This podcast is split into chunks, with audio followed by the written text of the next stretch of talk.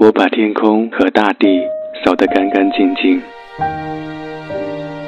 归还一个莫不相识的人。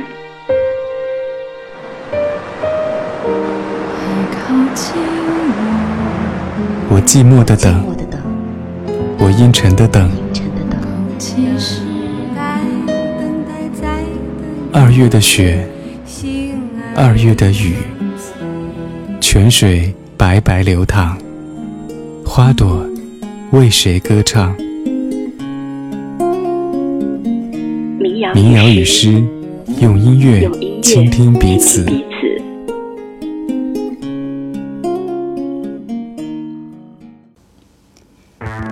半个月前，李志刚过完他的四十岁生日。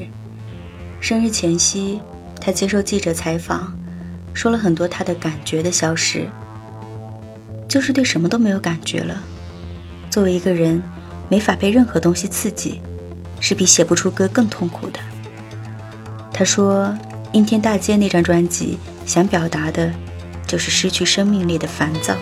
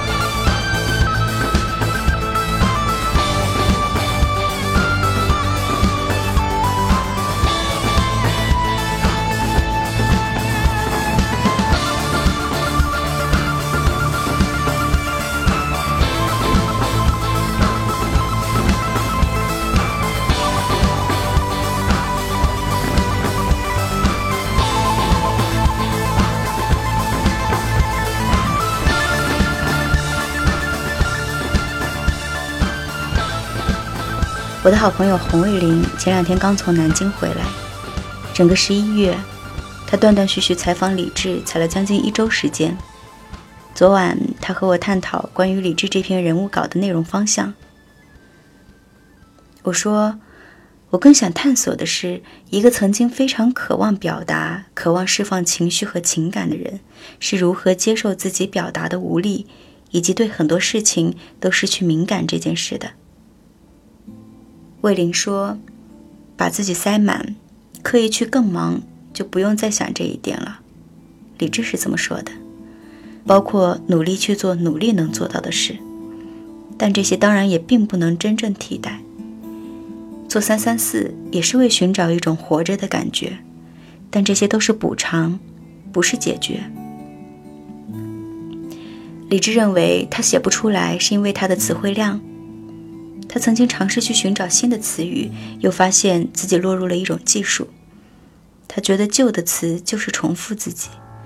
他有时认为自己还是有表达的内容的，但他找不到一个形式，心里有，说不出来。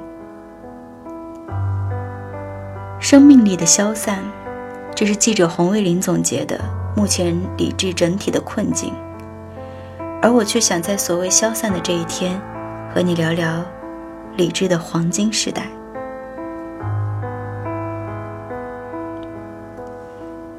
欢迎进入新一期的民谣与诗，我是小婉。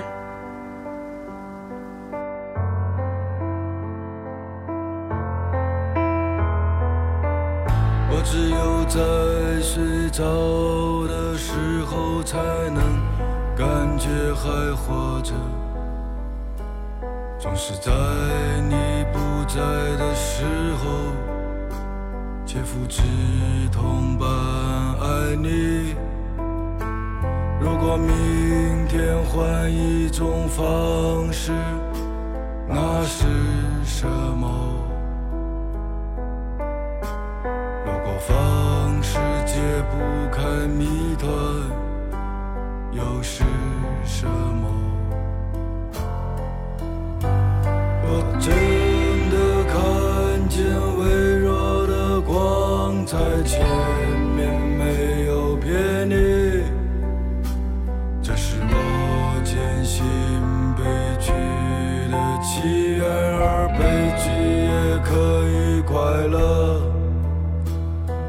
这种状态其实一直隐约存在。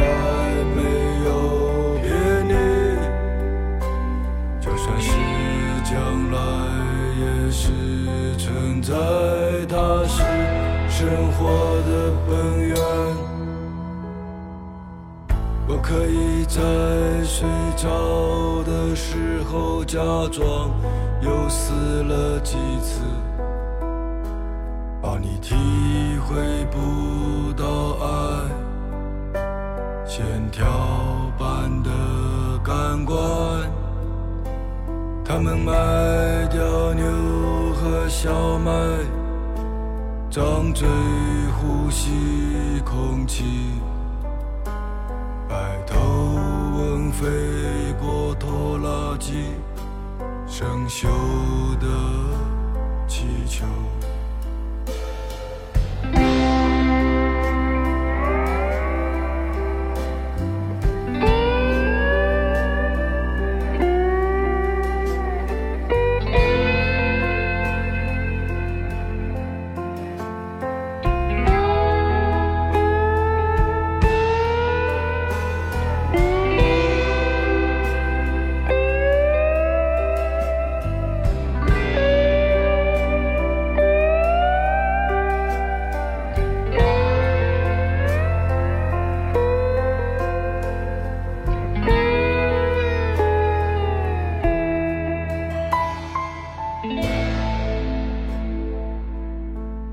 李志曾经有过他的黄金时代，那是二零零九年，当时三十岁的愤青李志在北京愚公移山唱了一场现场，一把吉他，一包红梅。当他拿起吉他的时候，全场安静了。就在他弹了几个旋律后，现场马上沸腾了。后来那场被录制成实况专辑，专辑名为《工体东路没有人》。那张专辑也是李志迄今为止所有专辑中豆瓣评分最高的一张，九点零分。在这张专辑里，他唱带有生殖器的歌词，这里面有一个屌丝的自怜，有人本主义的回归，有过往的记忆。原来歌还可以这么写。三十岁那一年的李志，自卑又自恋，还写了个人自传，巨细无遗地回顾着他上过的姑娘。李志的歌词就像李志的自传一样，写的糙也写的美。那些猛烈的情绪很真实，情感挣扎很真实，追问很真实，爱很真实。二零零九年。那是一个民谣音乐青黄不接的时代，老牌民谣乐队野孩子还没有重组，周云鹏、小何、万晓利还在唱小酒吧，而年轻一代还未浮出水面。那一年，马迪还没创办麻油叶，宋冬野才刚刚开始在豆瓣上发他的作品，而赵雷参加快男演唱会还是后一年的事儿，但那却是李志的黄金时代。那年专辑《我爱南京》大火，《天空之城》成为文艺青年的信仰。还有和老狼万晓利合唱的《结婚》，翻唱自张伟伟的《米店》，这是我认识李志的第一首歌。还有一九九零年的春天，我在这些歌里面听到的全是李志关于生活的理解。他不用技巧写歌，他用他全部的真心和他所有的情感去创作。这种旺盛的表达欲和准确的表达能力，是一个创作者最好的黄金时代。妈妈，他们抛弃了我，像歌唱一样抛弃了我。妈妈。我是多么爱你，当你沉默的时候，我爱你。只是那些猛烈的情绪，在睡不着的时候折磨着我。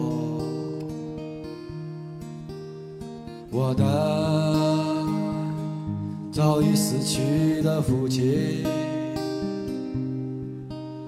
在没有星星的夜晚看着你，妈妈，我会在夏天开放吗？像你曾经的容颜那样。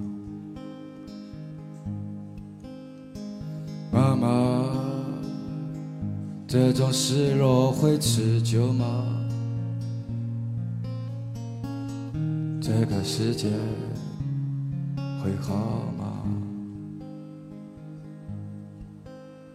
忘记那些隐秘的委屈，在回头观望的时候，迷失了自己。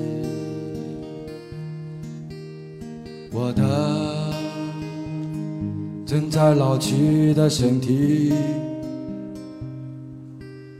从某一点开始，就在渐渐死去。我爱你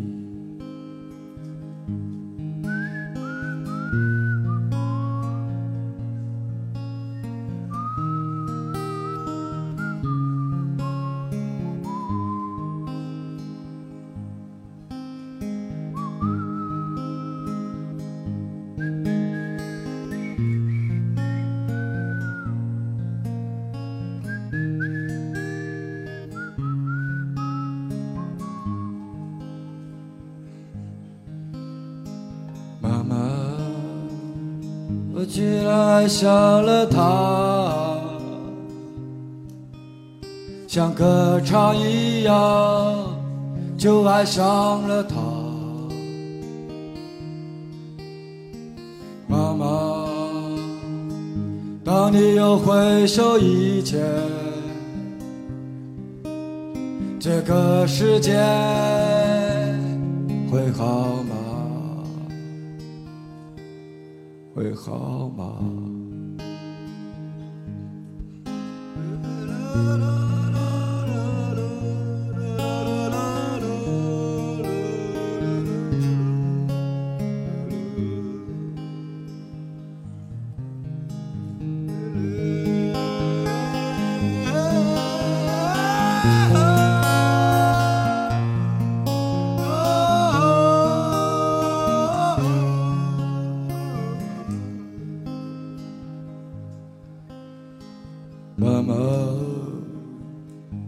是多么恨你！当我歌唱的时候，我恨你。虽然李志在歌里追问这个世界会好吗，但他在现实里践行着他相信的东西。他说：“我活着是为了能让这个世界更好。”他说：“我不知道我行不行，但我想尝试一下，给更多的人，甚至全人类带来一些新鲜的东西，好的东西。赚多少钱或者生活有多好，对我来说是没有诱惑力的。这个时代多的是虚假的商业艺术，但李志用维权、跨年、三三四，让独立音乐迎来属于他的黄金时代。”每次看李志的现场，我都有一种强烈的时代参与感。我觉得我在见证一个黄金时代。二零一五年，我在上海看李志的《看见》巡演，这是中国首位独立音乐人靠自己的团队启动运营的全国场馆级巡演。二零一六年岁末，我在南京看李志的跨年演唱会，那场。李志首次让中国民谣接上了管弦乐，让他具备了史诗级的听感与观感。还有三三四，我还没去看，等演到我家乡的那座小城时，我是一定要去看的。缔造了独立音乐史上一件件标志性事件的李志，在今年秋天宣布与麦田达成合作。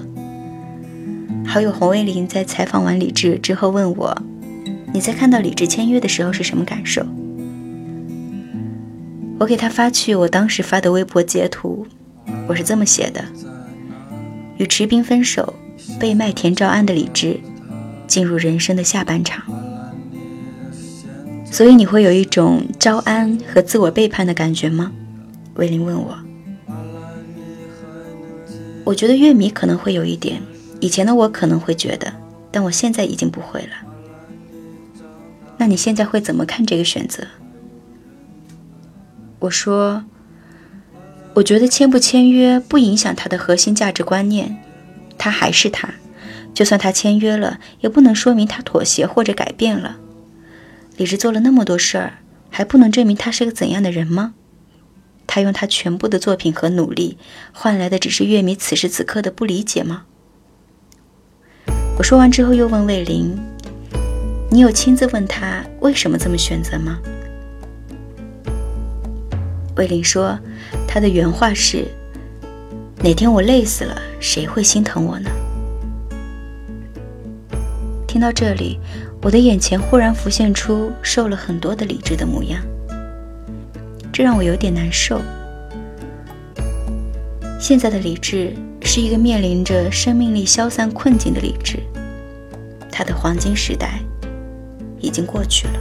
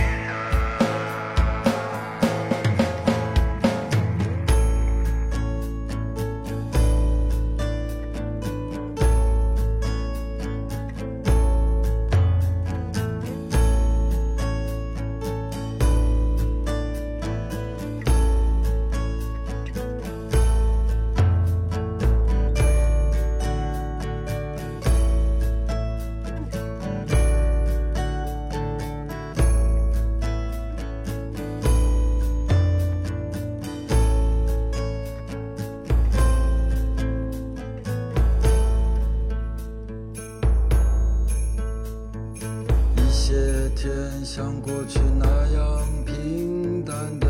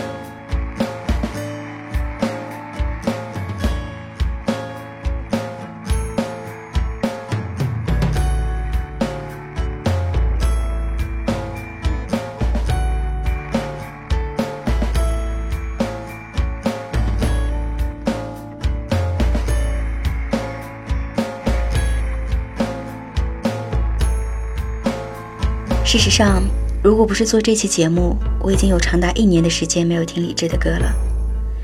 今天我在听李志，一张专辑一张专辑的听过去，我依然觉得很好听，很动人。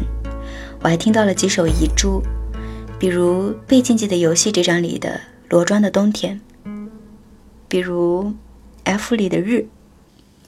是这些歌支撑我写完这期节目的节目稿。二零一八年，我几乎没有完整写完一篇文章，电台也只更新了六期。我觉得自己似乎失去了某种表达的欲望，也失去了表达的能力。所以，当魏林跟我讲起理智的困境，我竟然全部能理解。王小波在《黄金时代》这本书里写：那一天，我二十一岁。在我一生的黄金时代，我有好多奢望，我想爱，想吃，还想在一瞬间变成天上半明半暗的云。后来我才知道，生活就是个缓慢受锤的过程，人一天天老下去，奢望也一天天消失，最后变得像挨了锤的牛一样。可是我过二十一岁生日时，没有预见到这一点。我觉得自己会永远生猛下去，什么也锤不了。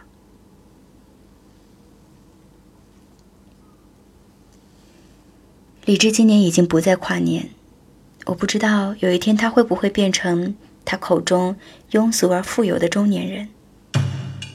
我也不知道我会不会有一天真的完全不听李智，但我相信，当我老了，只要我再听起李智的歌。我就会想起我的黄金时代，那是属于每一个热爱民谣的人心目中的黄金时代。